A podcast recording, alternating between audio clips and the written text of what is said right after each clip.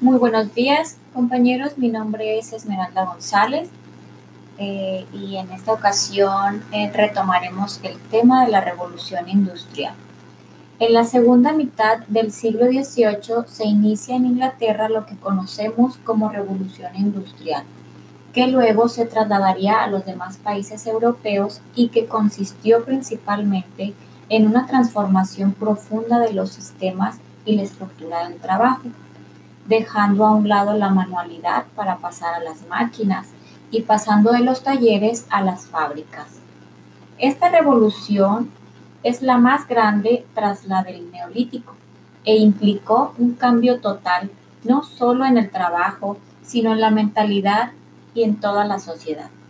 Los campesinos dejaron sus trabajos, Aparecieron personas especializadas como los ingenieros y surgió con gran fuerza el proletariado. Personas que trabajan en máquinas que no son de su propiedad. Atrás quedan los viejos talleres y los artesanos, pasando a una organización mucho más compleja. Pero, ¿cuáles fueron las causas de la revolución industrial? Bien, se remonta a, hechos ocurridos varios años atrás, comenzando por la gran revolución comercial propiciada por la expansión europea de los siglos XVI y XVII, momento en que se crearon estrechas relaciones comerciales con África, Asia y América.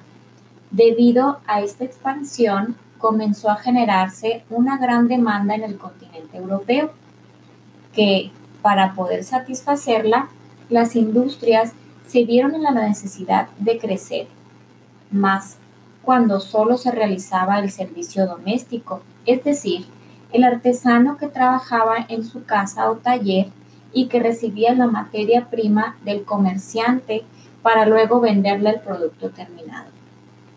Al no dar abasto, se crearon las primeras máquinas, pero a su vez aparecen las fábricas donde más personas trabajaban produciendo mucho más en menor cantidad de tiempo, dando inicio aquí al capitalismo comercial, que en un futuro daría vida a los bancos.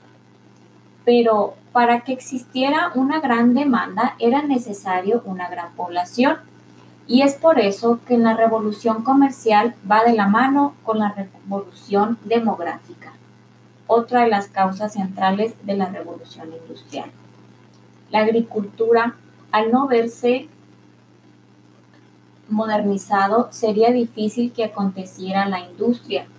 En el siglo XVIII se duplicó la población en las ciudades de Inglaterra y Gales. La agricultura fue la responsable de mantener la gran cantidad de personas nuevas en los territorios. Cuatro fueron sus aportes los alimentos, el mercado, el capital y los hombres, y consistió en gran medida en un progreso técnico con la irrigación, los abonos, la maquinaria y la rotación de cultivos.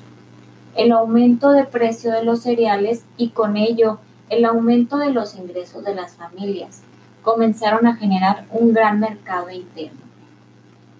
Los cambios de mayor importancia fueron en primer lugar, el cercamiento de los campos y las desapariciones de las tierras comunales frente a la propiedad privada, que dio inicio a una nueva mentalidad capitalista, lo que provocó que los trabajadores, al no poder adquirir tierras y sin empleo en el campo, se trasladaran a las ciudades a enrolarse como trabajadores industriales asalariados. En este sentido, ¿Cuáles fueron las derivaciones de la revolución industrial? Hubo cambios drásticos en los modos de vida. El abandono del campo fue la causa de que ahora las ciudades fueran consideradas el centro de la vida de la población. La industrialización mejoró en parte las condiciones de vida de la gente, ya que muchos artículos eran más fáciles de producir, lo que rebajaban su precio y su accesibilidad. Muchas mujeres se incorporaron al mercado laboral, lo que tuvo una repercusión directa sobre las costumbres familiares y sobre los derechos de la mujer.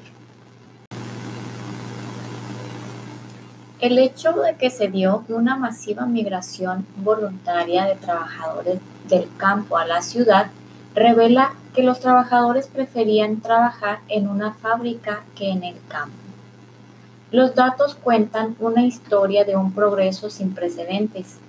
El historiador inglés Thomas Ashton documentó el impresionante aumento de la calidad de vida del inglés promedio durante el periodo más intenso de la industrialización en ese país, 1790-1830.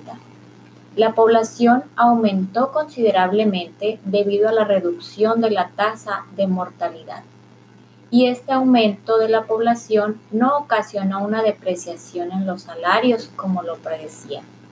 Además, las innovaciones tecnológicas con miras a la producción para consumo masivo, algo inexistente antes de la revolución industrial, hicieron posible la caída de los precios de productos que antes eran considerados de lujo y reservados para una élite de la población.